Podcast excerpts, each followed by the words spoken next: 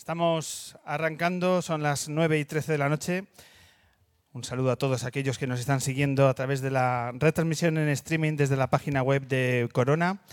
Y deciros que antes de arrancar este segundo bloque me gustaría contaros que estamos en redes sociales, que nos podéis seguir en Twitter, ahí está el Hombre Luna, en Facebook con nuestra página, con nuestro perfil en Instagram y también en YouTube.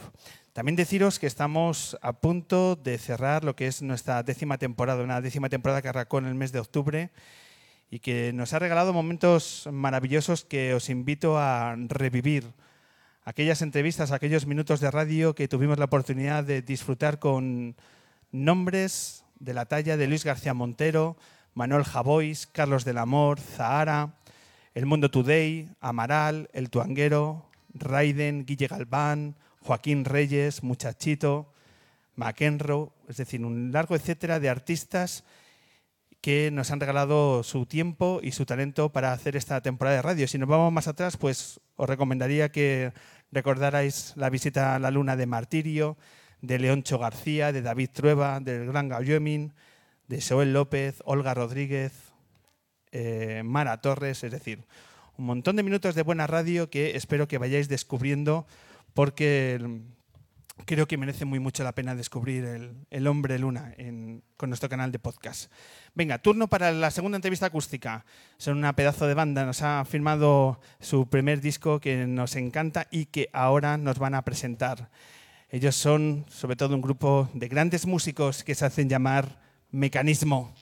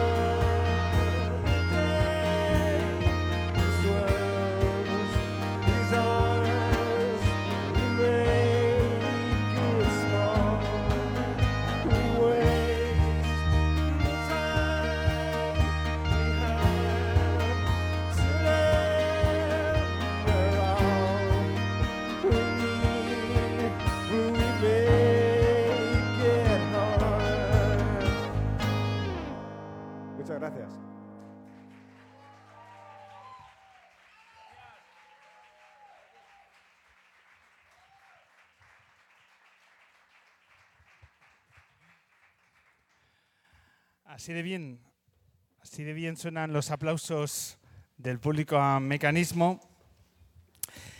Y venga, vamos a charlar. Vamos Muy a conversar. Muy buenas, Sebastián, que es el cantante, ideólogo y yo no sé cuántas cosas más de Mecanismo. Sebastián, bienvenido al hombre que se enamoró de la luna. Muchas gracias. Un placer estar aquí. ¿Qué tal estás? Muy bien, como, bueno, acalorados, como todos, ¿no? Uf, pero muy bien, muy bien. Esa es, esa es la expresión, ¡buf! La que está cayendo en Madrid. Pero oye, entre cervezas, música en directo y radio, yo creo que lo superamos mejor. Es, es una Desde luego, medida. es un buen plan para un domingo. Eso es. Eh, Sebastián, necesito seguir la tradición porque si no mi equipo me dice, oye tío, que es que nosotros hacemos las cosas de esta manera y hay que hacerlo así. Entonces siempre el cantante presenta a la banda. Porque vosotros en los conciertos lo hacéis al final y nosotros queremos que lo hagáis al comienzo. Bueno, ni lo hacemos a veces. bueno, vamos a empezar por allá. A ver, ¿por qué no? Mira, os presentáis cada uno. Es mejor así, ¿no? Vamos, Yo soy Antonio Ruiz, toco la guitarra. Eh, yo soy Macpa, toco la batería. Yo soy Edgar y toco la guitarra. Y yo soy Alberto y toco el teclado. Yo soy Sebastián y toco el bajo. Y este es el aplauso del público.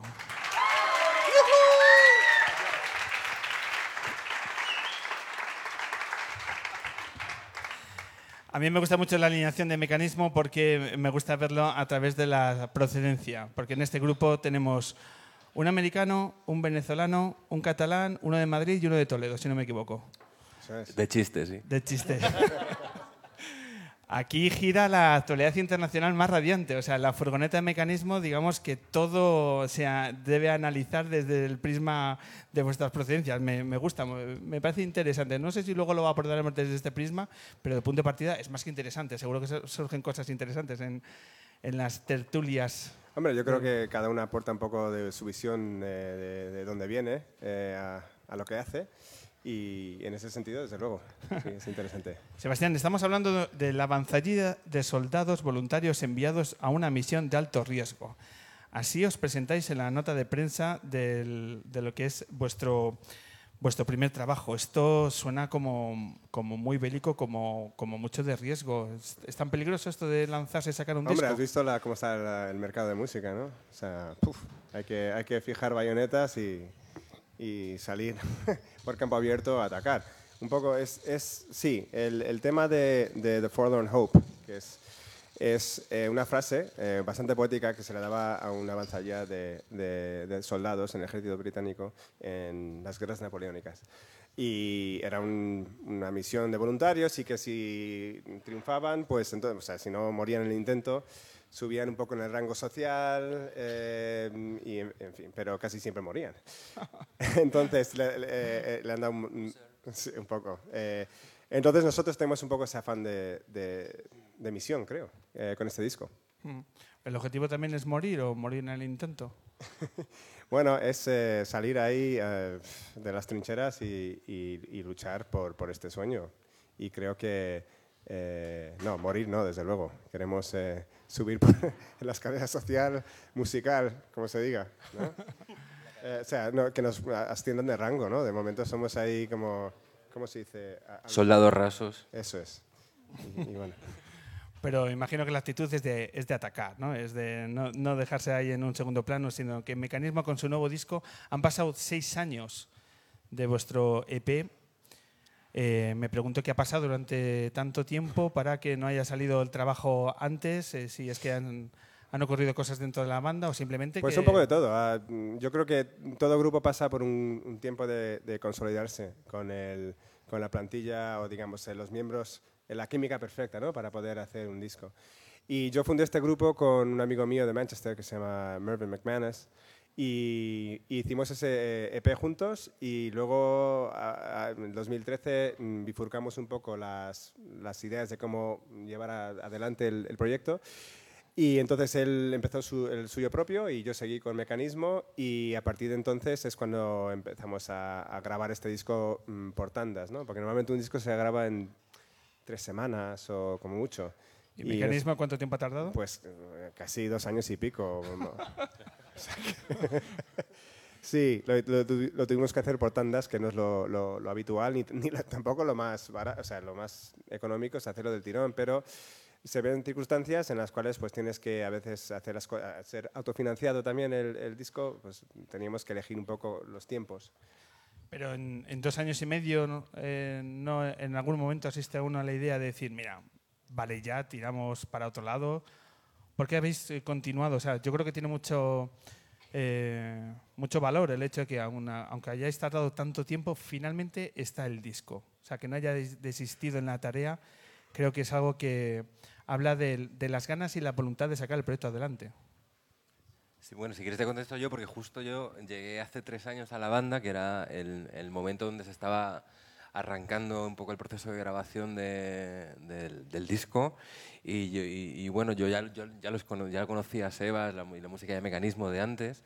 Y, claro, yo cuando Sebas me propuso inte- integrarme en la banda y tocar, pues fue como, qué guay, ¿no? Y, en ese momento de no hay que grabar y con quién lo hacemos y, qué sucede, pues, pues bueno, fue un, fue un momento de, de decir, bueno, es que el material que tienes escrito, cabrón, es tan bueno que esto hay que grabarlo sea como sea. Y yo creo que este proceso, eh, que puede parecer que es una cosa, es una cosa negativa, pero al contrario, yo creo que nos ha llevado a consolidar un poco una, una formación en la banda que es bastante bastante funcional y a, a nivel musical y, al- y a nivel humano también, no sé, da, da gusto meterse en la furgoneta para ir a algún sitio, como el fin de semana pasado, que estuvimos tocando en el festival Polyphonic, y la verdad es que, pues no voy a empezar, no voy a redundar en anécdotas. Oye, nosotros somos de gente de anécdotas. Soy muy, ¿eh? muy de anécdotas, ¿no? Vale, Mira, os voy a contar algo que no, sé, que no sé si sabéis. A ver. La semana que viene eh, ya hemos dicho que cerramos eh, temporada. Esta temporada una, cosas, una de las novedades que hemos tenido es una sección musical que, bueno, ahora José Chu, nuestro colaborador, está, es el que mejor vive de todo el equipo lunero y lleva un mes de vacaciones. lo conocemos, Lo a José conocéis, Chu. José Chu. Os Bueno, pues él, él, eh, está liderando una sección que se titula Los músicos son guays, pero les ocurren cosas de mierda. Bueno, la, la sección. No comparto eso. La sección ha dado mu- mucho, ha dado mucho, mucho juego. La semana que eh, la semana que viene va a estar José Cho aquí y cerraremos la temporada con él. Estaba por aquí antes, a ver si lo puedo explicar. próxima- otro día. Yo creo que José Cho Gómez sigue de vacaciones porque sigue fiel al que el el, el que mejor vive. En esa línea que comentáis, eh, ¿alguna cosa de mierda que le haya corrido al mecanismo que le podamos eh, regalar a nuestro compañero? Pero de mierda, pero divertida, ¿te refieres, no? ¿O qué? Bueno, la que tú quieras. Hemos hablado de muchos tipos de mierdas, porque los músicos vivís muchos tipos de mierdas. Es algo Sí. que hemos aprendido. Mierda divertida, venga. Funny shit, you mean.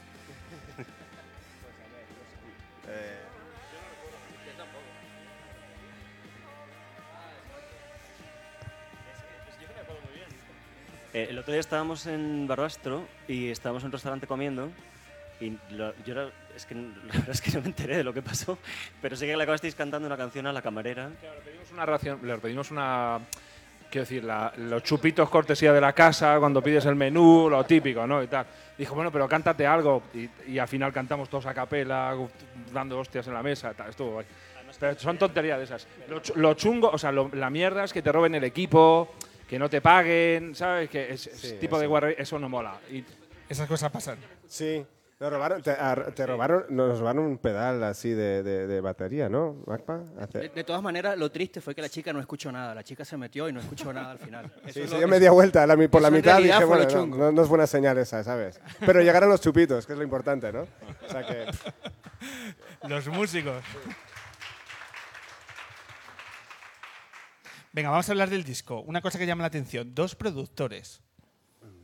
He puesto que eh, dos años y medio y dos productores. ¿De dónde viene esa apuesta? Y además dos grandes productores como Charlie Bautista y Manuel Cabezalí.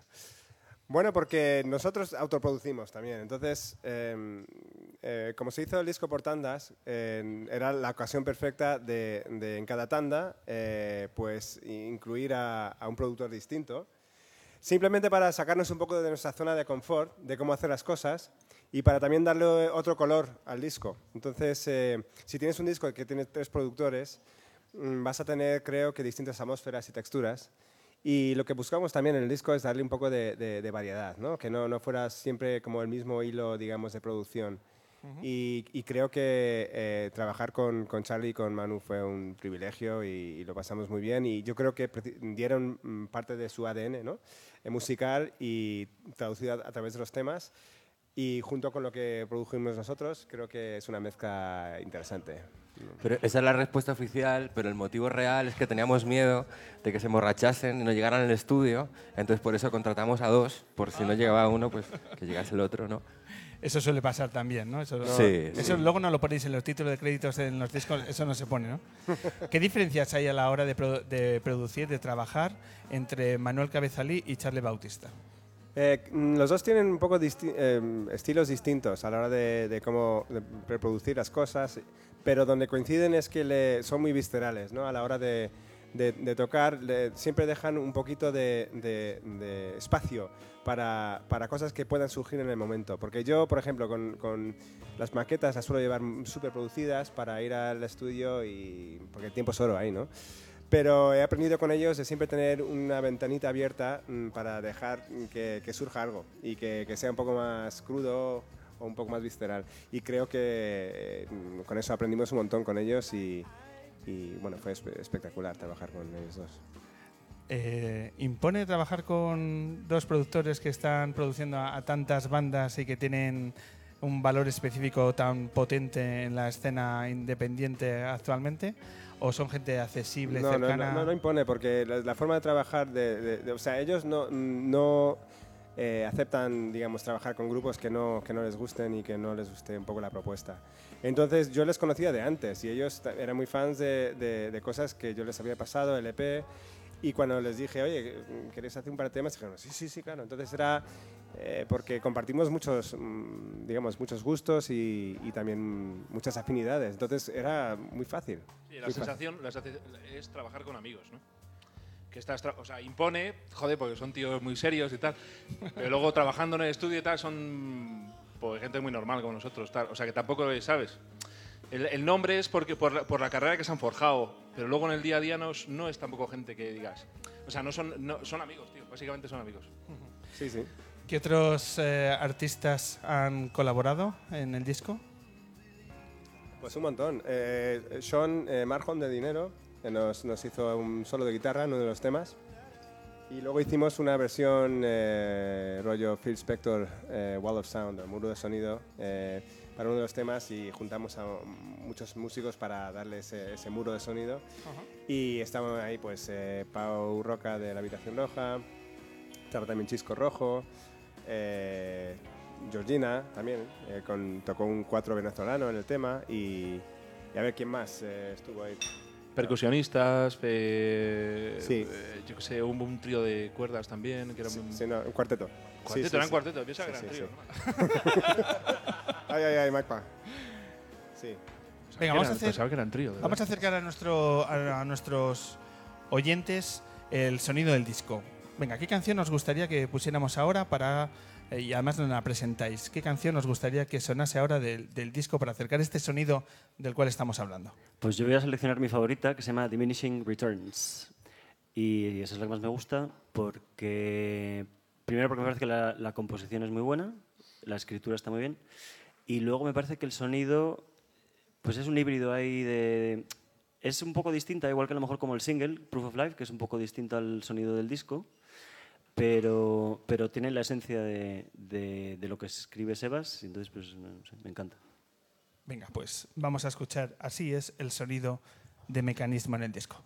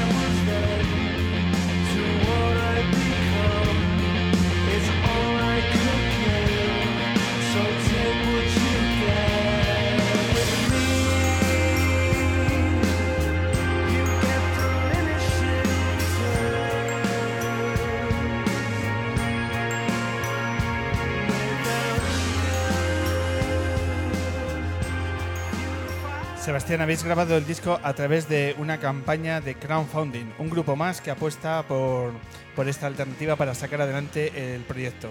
¿Satisfechos de cómo resultó la apuesta?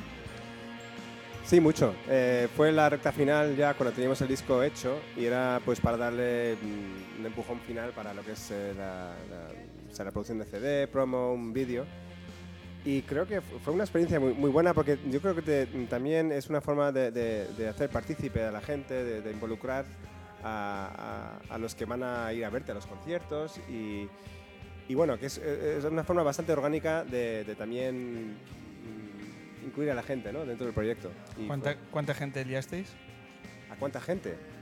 Eh, no sé, el- el- el- llegamos a 4.000 euros, pero gente al final eran como 150 personas o algo así. Eh, ¿Y qué sería ahora mismo de las bandas sin, te- sin la oportunidad del crowdfunding? Que ahora es utilizado por la gran mayoría de las, de las bandas. ¿Os imagináis un- una realidad sin, sin esta alternativa? ¿Cómo sería la vida de, las de los Toca- músicos? tocaríamos en la calle. Y para vosotros aquí. No, yo, yo creo que es, es parte de, de- de, digamos, del paisaje ahora, de, de- de- de cómo es, es realmente la única forma de sacar discos ahora, porque incluso bandas que tienen discográfica, o bueno, por lo menos promotora, que tienen eh, medios, digámoslo así, están haciendo crowdfunding para sacar sus discos. Entonces, eh, mm, sellos como tal, que te financian un disco, es bastante complicado. Entonces, creo que la única opción ahora es hacer un crowdfunding. Eh, y que hay un poco saturación de ello, pues seguramente, pero es que no, realmente yo no veo ninguna otra fórmula que para, para, para sacar la financiación. ¿no? Esta semana... os- perdona. No, yo creo que es un ejemplo más de, de la economía colaborativa, ¿no? que se está viendo en otros ámbitos de, que no son la, la música, otros ámbitos industriales que, que yo qué sé, pues por ejemplo la lacar, ¿no? O el no sé qué, que de repente la, la gente que quiere algo se junta para, para conseguir eso.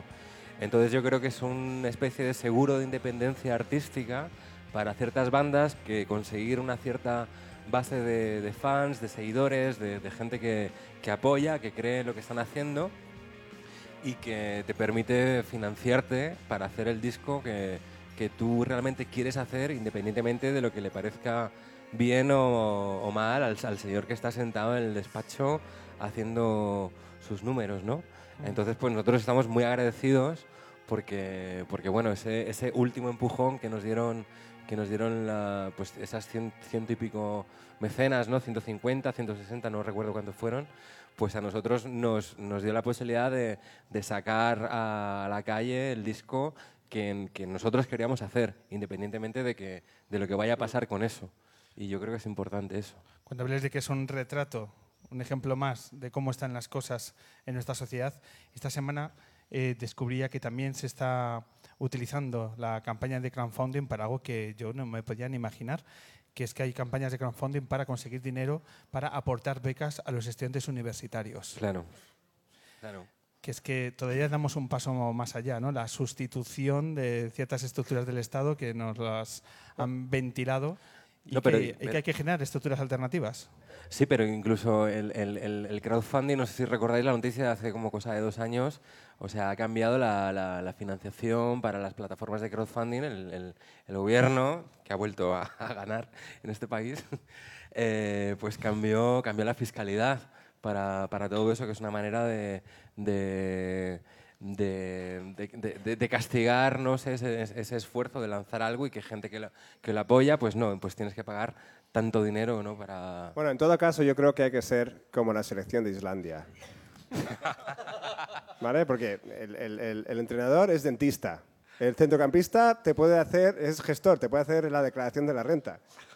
Entonces, hay que. Que Cristiano Ronaldo no te hace una declaración de la renta, o sea, te lo digo ya. Entonces hay que, yo creo que esa filosofía de, de- de realmente luchar por algo, dar la sorpresa y querer llegar lejos, mientras haces otras cosas, es un poco la situación de muchos grupos. Y la nuestra es un poco como la selección de Islandia, que ojalá que ganen hoy, están, van a jugar ahora. O están jugando. Viva Islandia, Björk y Sigur Rós. Sí, eso es. Eso Buena es. música también. Buena, buena, buena música y, buena- y buen ejemplo. A ver si, Sí, yo creo que el equipo lunero va con, va con Islandia. Yo creo que también nos unamos. Y si no, Gales también. Gales también. Sí, sí, Gales sí. también. Gales nos gusta. Gales nos gusta. Cerrando el capítulo de crowdfunding, ¿no puede ser quizás un riesgo de, hablaba antes Sebastián, de, de saturación de tantas bandas que apuestan por esto que finalmente el propio fuerzas se quede en nada? Hablo a, a corto o medio plazo, que sea un riesgo ese para las bandas. Bueno, pero es una forma de medir también hasta dónde llegas, ¿no? O sea, la banda media hasta dónde, sabes si llegas a 150, 1500 o a... Yo me acuerdo de los primeros crowdfunding que escuché, era de- uno era de Gerard Romero, tío.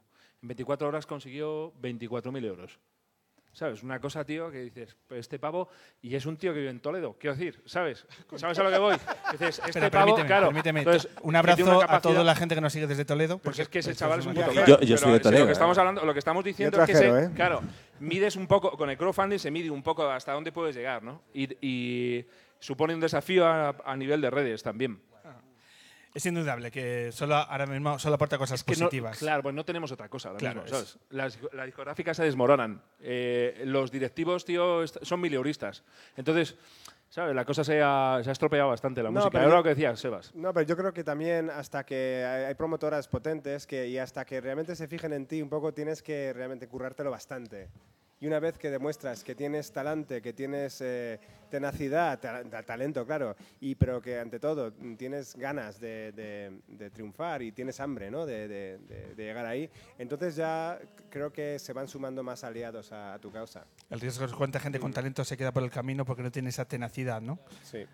Eh, venga, vamos a hablar de los directos. Eh, contadnos cómo fue el seis años después de hitos y el tiempo de la grabación. El estreno del, del disco en Madrid tuvo que ser una noche por todo lo alto. ¿Qué recuerdo os, os llega de, de aquella noche? El estreno del disco en Madrid. Eh, pues sí, lo, lo presentamos en la BOAT. Eh, pues a ver, eh, Antonio, ¿qué piensas? Que estás ahí muy calladito. Perdón, ¿sobre qué? Lo siento. Eh, la presentación fue una noche increíble. Lo siento, es que estaba estableciendo contacto visual con la audiencia para pedir un cigarro. Lo siento. Eh, la, la presentación fue una noche, fue una noche realmente increíble. Eh, eh, yo, yo solo llevo un año y medio en el grupo, entonces no he vivido todo el proceso, pero como sí he vivido muy de cerca la recta final, pues se me contagió esa, mm, esas ansias que había como ya de, de sacar el disco y entonces pues yo viví con la alegría de los demás el que llegara por fin el día. Y creo que todos lo disfrutamos muchísimo, tuvimos un público maravilloso, vino, vino mucha gente, de hecho están por aquí eh, Jorge y Chris, que están por ahí que se están escondiendo, ¿o no? Pero conocimos, conocimos a mucha gente increíble que vino a vernos esa noche y que no conocíamos y fue una sorpresa maravillosa. Sebas, imagino que hubo momentos para la emoción en, en aquella noche. Sí, desde luego, porque ver una sala llena que va la gente, porque tanto los de crowdfunding como amigos, como familia, y luego también lo mejor es que muchísimas caras desconocidas, como, uh, ¿de dónde ha salido esta gente? ¿no? Y sí, eh, es- eh, eso fue una noche bastante emotiva y tampoco eh, un poco accidentada, ¿no, Edgar?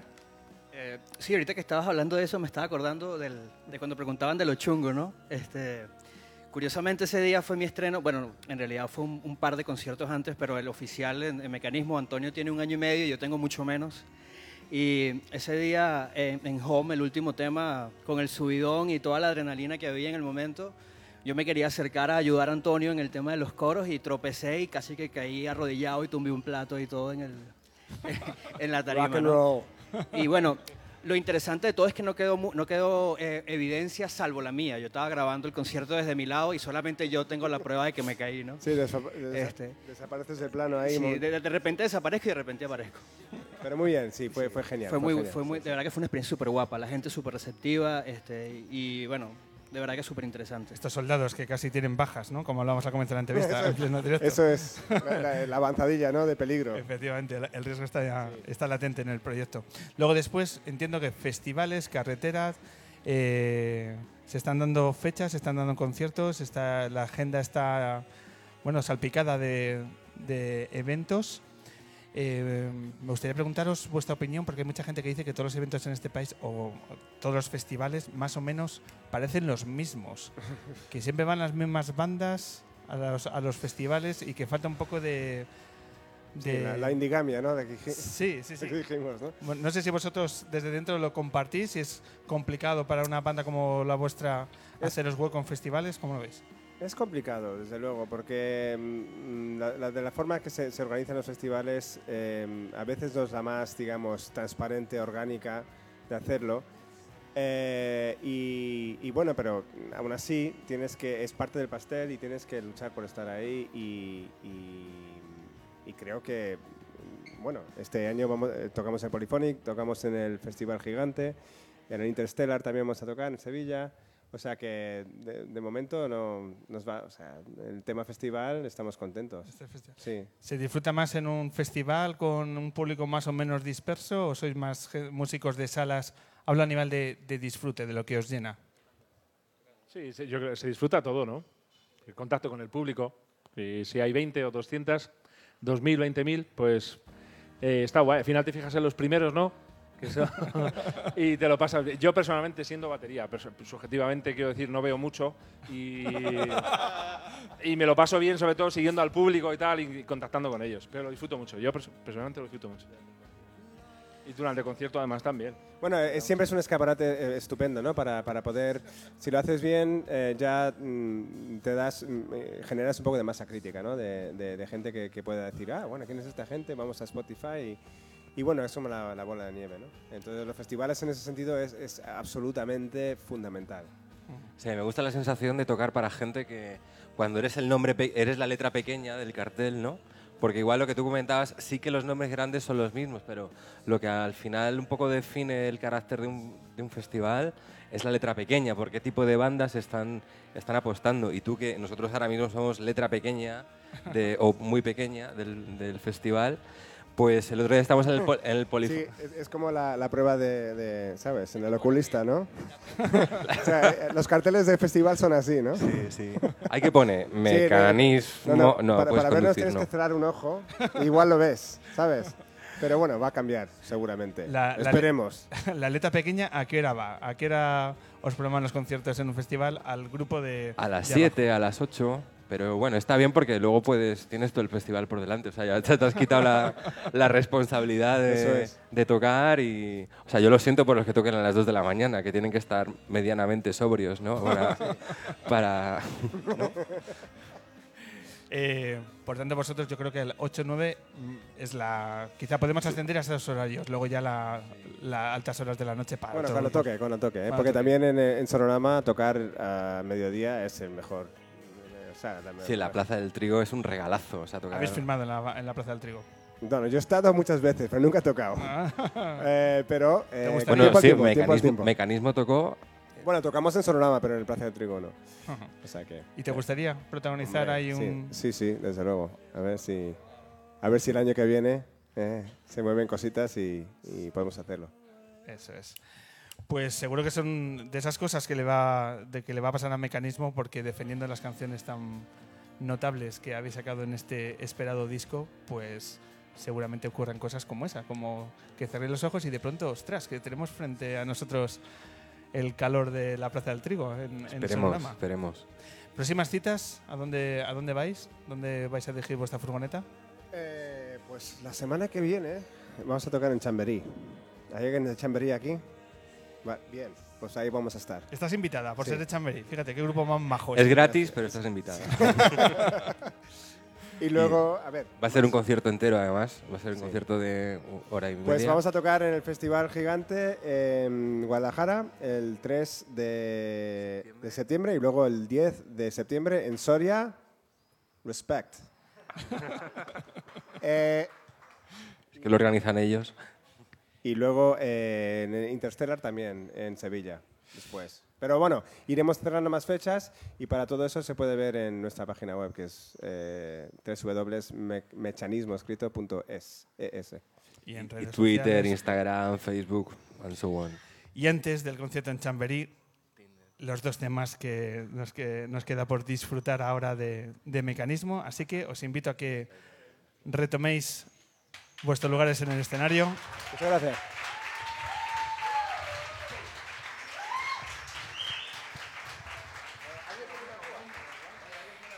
Y deciros que mientras Sebastián y el resto de soldados toman lugar. Última luna de la temporada, próximo día 10 de julio, cerramos esta décima temporada y lo vamos a hacer aquí en una entrevista acústica con Miss Cafeína. Así que todos atentos que ese va a ser el, parte del menú y la otra parte la vamos a ir anunciando estos días en redes sociales. Así que último grupo, eso sí, último grupo que va a tocar en la luna de esta temporada va a ser Miss Cafeína presentando ese disco Detroit que ya está llevando a todos los lugares de la capital. Este es el momento en el que mis compañeros por debajo están diciendo, tú Pablo, enróllate, enróllate, porque algo pasa en el escenario. Así que es el momento en el que empieza a contaros cosas que me ponen a prueba de los músicos. Jorge, ven aquí, anda. Voy. A veces cuando despido a los grupos y digo, Jorge González, el cabeza pensante del proyecto y Soy demás, yo. él es Jorge González y ese es su aplauso.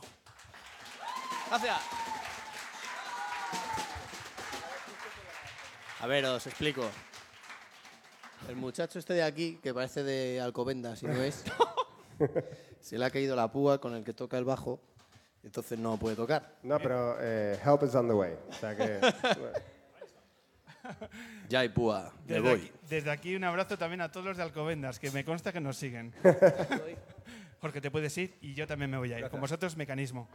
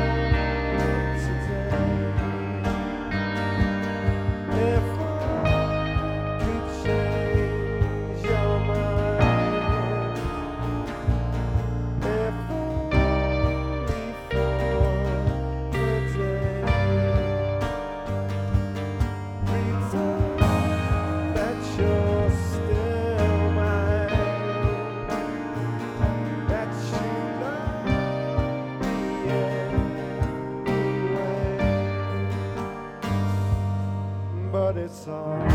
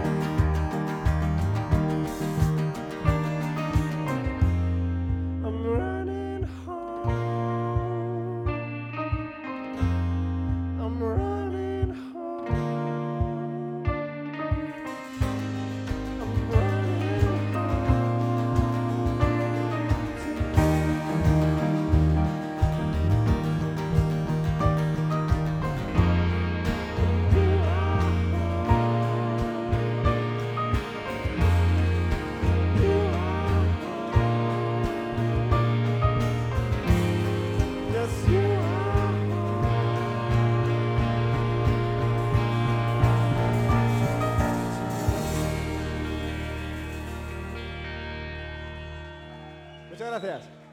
Gracias.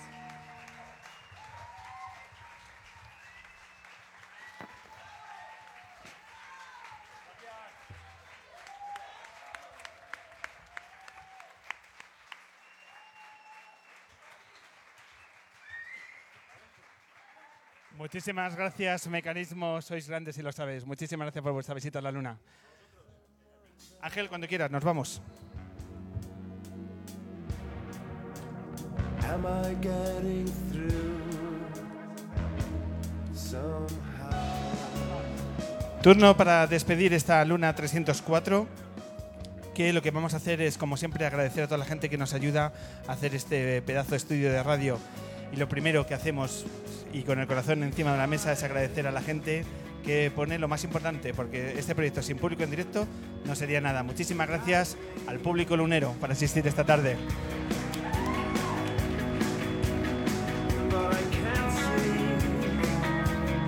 Muchas gracias también a los invitados de esta noche. Muchas gracias a Carlos González y a Sofía Elar por abrir esta luna y por dejarnos sus canciones y su proyecto. Ha sido un placer, compañeros.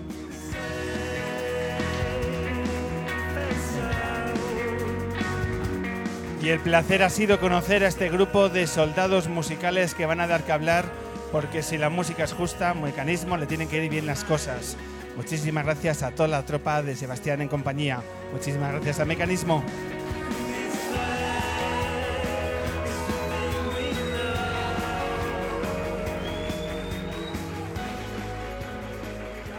Y el mejor de los aplausos a mis soldados luneros, al equipo que me permite hacer junto a toda la gente de Casa Corona esta hora y media de radio. Pido el mejor de los aplausos a Eric en el sonido y Ángel Castaño, a María Pintado en las redes sociales, a don Jorge González, a Laura de la Cruz.com y a Merichel Molinos.